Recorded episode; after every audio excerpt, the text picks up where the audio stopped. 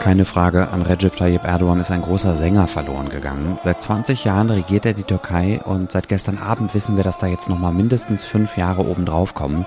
Gestern Abend hat er in Istanbul zu seinen Fans gesprochen und gesungen. Das Wahlergebnis ist gleich unser erstes Thema. Hierbei was jetzt, dem Nachrichtenpodcast von Zeit Online. Und wir schauen uns die Rolle der FDP in der Ampelkoalition nochmal genauer an.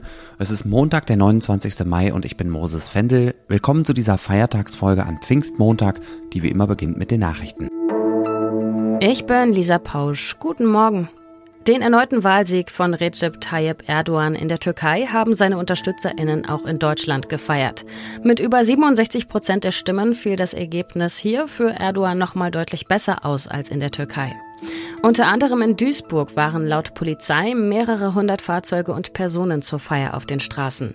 Bundesagrarminister Cem Özdemir bezeichnete die Autokorsos auf Twitter als eine nicht zu überhörende Absage an unsere pluralistische Demokratie. Manfred Weber, der Chef der Europäischen Volkspartei und Politiker der CSU, forderte nun als Reaktion auf die Wahl, den EU-Beitrittsprozess der Türkei abzubrechen. In Solingen wird heute dem rechtsextremen und rassistischen Brandanschlag vor 30 Jahren gedacht. Am Morgen des 29. Mai 1993 hatten vier junge Männer das Haus der türkeistämmigen Familie Gensch angezündet. Fünf Menschen waren dabei getötet und 17 teils lebensgefährlich verletzt worden. Der Gedenktag heute ist der erste ohne Mevlüde Gensch, die bei der Tat zwei Töchter, zwei Enkelinnen und eine Nichte verloren hatte. Sie war im Oktober verstorben. Nach dem Anschlag hatte sie sich für Versöhnung eingesetzt und wurde dafür auch mit dem Bundesverdienstkreuz ausgezeichnet. Seit gestern trägt nun ein Platz in Solingen ihren Namen. Zu der Gedenkfeier am Nachmittag werden auch Bundespräsident Frank-Walter Steinmeier und Nordrhein-Westfalens Ministerpräsident Hendrik Wüst erwartet. Redaktionsschluss für diesen Podcast ist 5 Uhr.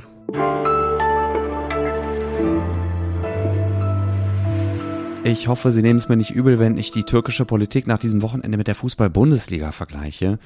Beide haben gemeinsam, dass es seit Jahren einen unangefochtenen Platzhirsch gibt, der regelmäßig die Wahlen bzw. die Meisterschaft gewinnt. Und selbst wenn es doch mal spannend wird und die Konkurrenz ausnahmsweise mal eine echte Chance hat, reicht es letztlich doch nicht. Am Ende grüßen die Bayern bzw. Erdogan von oben.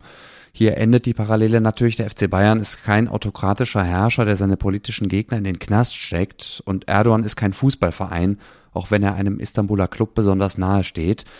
Gegen 22 Uhr unserer Zeit gestern hat die türkische Wahlbehörde Erdogan zum Sieger der Stichwahl erklärt. Laut dem vorläufigen Endergebnis hat er gut 52 Prozent der Stimmen geholt. Sein Herausforderer Kemal Kılıçdaroğlu kam auf knapp 48 Prozent. Und Lenz Jakobsen aus unserem Politikressort hat die Wahl von Berlin aus beobachtet. Guten Morgen. Guten Morgen. Wirtschaftlich geht es der Türkei seit Jahren schlecht und das schreckliche Erdbeben im Februar mit 50.000 Toten war ja zumindest in Teilen auch eine menschengemachte Katastrophe, die offengelegt hat, wie der seit mehr als 20 Jahren AKP regierte Staat versagt hat. Warum hat Erdogan es am Ende doch wieder geschafft? Er hat es erstens so knapp geschafft äh, wie sonst nie zuvor. Also bisher waren seine Wahlergebnisse deutlich äh, besser. Er stand also dieses Mal so auf der Kippe, wie er noch nie auf der Kippe stand. Und das hat er diesmal wieder geschafft, weil er die Bedingungen äh, zu seinen Vorteilen umgebaut hat in den letzten Jahren, Monaten und in den letzten Jahrzehnten. Das Wahlsystem, davon profitiert er, hat die Medien zu großen Teilen unter seine Kontrolle gebracht, er hat politische Gegner in den Knast geworfen. Es gibt Statistiken, die besagen, dass äh, zum Beispiel im April, also im Monat vor der ersten Runde der Wahl Erdogan im staatlichen Fernsehen über 1000 Minuten zu sehen war und sein Herausforderer Kılıçdaroğlu nur ungefähr 30 Minuten. Das sind Bedingungen, unter denen er es einfach leichter hatte. Man muss dazu sagen, ähm, dass es der Türkei vielleicht gerade wirtschaftlich schlecht geht und dieses Erdbeben ähm, gezeigt hat, was die AKP-Regierung vielleicht alles nicht mehr kann. Aber Erdogan regiert ja seit mittlerweile 20 Jahren das Land und hat auch für viele Regionen und für viele Milieus in dem Land einiges Gutes erreicht äh, und ihnen auch zum ökonomischen Aufstieg verholfen und auch zu mehr Selbstbewusstsein, zu mehr politischem Selbstbewusstsein. Das äh, danken sie ihm bis heute mit ihrer Stimme. Das ist eine identitätspolitische äh, Wahl letztlich gewesen und ähm, keine ökonomische. Und wenn wir es andersrum betrachten, was waren die entscheidenden Fehler der Opposition um Kemal Kılıçdaroğlu?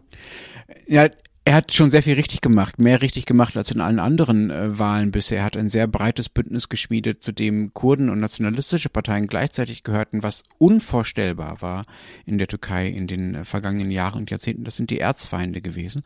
Da hat sehr viel geklappt. Er hat es aber offenbar nicht geschafft, äh, die Leute davon zu überzeugen, dass er und sein Team besser darin wären, äh, solche Dinge wie äh, einen funktionierenden Staat aufzubauen, der dann auch mal in so Katastrophen wie dem Erdbeben, das du angesprochen hast, auch mal dafür sorgt, dass die Dinge funktionieren. Er hat es offenbar nicht geschafft, den Leuten das Gefühl zu geben, dass es ihnen besser gehen würde wirtschaftlich. Also Kılıçdaroğlu hat viel richtig gemacht, aber er wirkte offenbar nicht als derjenige, der wirklich Erdogan hätte ablösen können.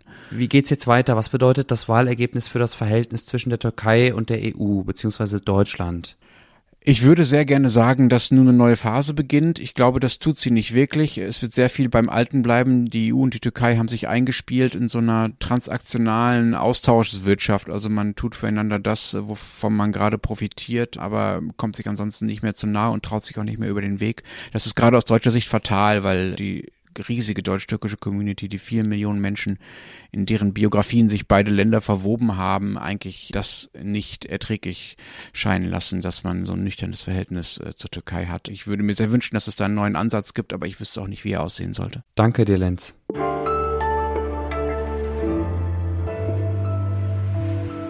Alles außer Putzen. Die meisten von Ihnen haben ja wahrscheinlich heute frei, aber Pfingsten, was ist das überhaupt? Ein christliches Fest, das auch einen jüdischen Hintergrund hat. Der Name bedeutet erstmal nur 50 Tage.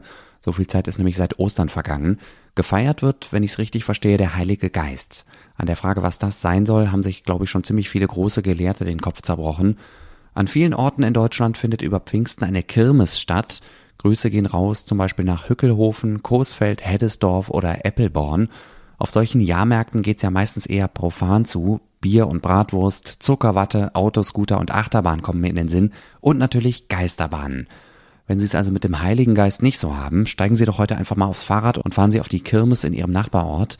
Wenn es in Ihrer Gegend keine gibt, steigen Sie trotzdem aufs Rad und drehen vielleicht einfach eine Runde durchs Gewerbegebiet oder die Einfamilienhaussiedlung um die Ecke. Da gibt's viele Vorgärten zum Gruseln, ja, und Todesangst kriege zumindest ich als radfahrender Mensch in deutschen Städten meist gratis obendrauf.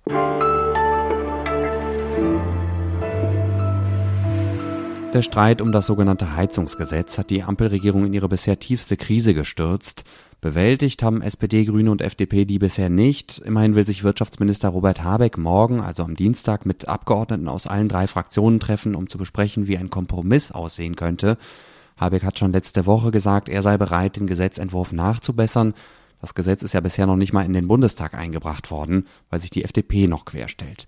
Nach dem Streit um das EU-weite Verbrenner aus ist die FDP zum zweiten Mal innerhalb weniger Monate in so eine Klischee-Rolle geschlüpft. Die geht so, statt eine mutige Klimapolitik zu unterstützen, klammern sich die Liberalen an den fossilen Status quo. So kann man es sehen und so sehen es in diesen Tagen auch viele Menschen in Deutschland. Ich will mir nochmal genauer anschauen, was die FDP mit ihrem Verhalten in der Ampel bezweckt. Und zwar zusammen mit Ferdinand Otto aus unserer Politikredaktion. Hi Ferdinand. Hi, grüß dich. Wie kam es denn dazu, dass die FDP in diese Rolle geschlüpft ist? Also zunächst wollte und musste die FDP nach eigener Analyse erstmal ihr Profil wieder schärfen. Es gab krasse Wahlniederlagen, seit in Berlin die Ampel regiert. Naja, und wo kann man leichter Profil schärfen als eben auf Kosten der Koalitionspartner und auf Kosten dessen, was den Koalitionspartnern besonders wichtig ist? Und dann gibt's in der FDP-Fraktion auch solche, die einfach das Bild in der öffentlichen Wahrnehmung sehr, sehr stark prägen, wie jetzt zum Beispiel bei diesem Heizungsstreit, da waren das Wolfgang Kubicki und der als Euro-Rebell noch bekannte Frank Schäffler. Und dann sage ich mal, in dieser Gesamtlage, ja, zwischen Profilschärfung und diesen Lautsprechern, da dringen dann die gemäßigten, die konstruktiven einfach nicht mehr durch in der Fraktion und in der öffentlichen Wahrnehmung. Worum geht's der FDP denn inhaltlich? Oder wie ließe sich der Gesetzentwurf konkret so verändern, dass die Liberalen ihm ohne Gesichtsverlust zustimmen könnten? Erstens, die Liberalen beklagen, der Fokus liege da zu sehr auf der Wärmepumpe und dieses Stichwort Technologieoffenheit, das gäbe es nicht. Zwar hat die FDP zwischenzeitlich rein verhandelt, dass man jetzt Gasheizungen auch mit Wasserstoff weiter betreiben kann. Aber die Liberalen zweifeln, dass das so, wie das jetzt im Gesetz steht, auch praktisch umgesetzt werden kann. Eigentlich Punkt zwei sagen die Liberalen, müsste man erstmal so eine kommunale Wärmeplanung machen, also schauen, welches Haus kriegt denn vielleicht irgendwann demnächst einen Fernwärmeanschluss und dann könnte man immer noch zu dieser Wärmepumpe-Geschichte kommen. Drittens, die Förderkulisse ist einfach noch nicht klar, wer wie viel Geld vom Staat kriegt für Dämmungsmaßnahmen, für den Einbau von so einer Wärmepumpe. Und viertens, das wollen die Liberalen wirklich, müsste mit dem Start des GEG eigentlich ein Emissionshandel im Heizungsbereich eingeführt werden. Das heißt, diese Emissionszertifikate auch jetzt schon beim Heizen. Warum ist nicht nur die Ampelkoalition, sondern auch die FDP dringend auf einen Kompromiss in dem Streit angewiesen? Ja, also wenn man sich mal ein bisschen umhört unter den Liberalen, dann ist denen schon bewusst, dass das jetzt vielleicht mit dem Image-Schaden ein bisschen viel war und dass man so mit dem Bild als äh, Fossillobby mittelfristig einfach keine Wahlen mehr gewinnt. Zweitens ist vollkommen klar, das Heizen mit fossilen Brennstoffen wird teurer werden. Und wenn jetzt nichts passiert, bleibt alles beim Alten, dann ist das einfach eine Kostenfalle für ganz viele Bürgerinnen und Bürger. Das möchte sich die FDP natürlich auch nicht ans Bein binden. Und außerdem ist vollkommen klar, wenn das GEG jetzt scheitert, dann heißt das ja nur, dass die kommende Regierung umso härter wird eingreifen müssen, um die Emissionen im Gebäudebereich auch noch zu senken. Und das ist ja nun, wenn man ein bisschen taktisch denkt, eine Regierung, an der die FDP auch gerne beteiligt sein möchte. Sie will sich ja wieder wählen lassen. Naja, und das heißt, sie kann sich einfach nicht leisten, jetzt mit diesem Gesetz hier zu scheitern. Ich danke dir, Ferdinand. Ja, sehr gerne. Und das war was jetzt an diesem Montagmorgen. Wir sind ausnahmsweise erst morgen früh wieder für Sie da. Dann ist Azadeh dran. Ich bin Moses Fendel. Haben Sie einen schönen Feiertag.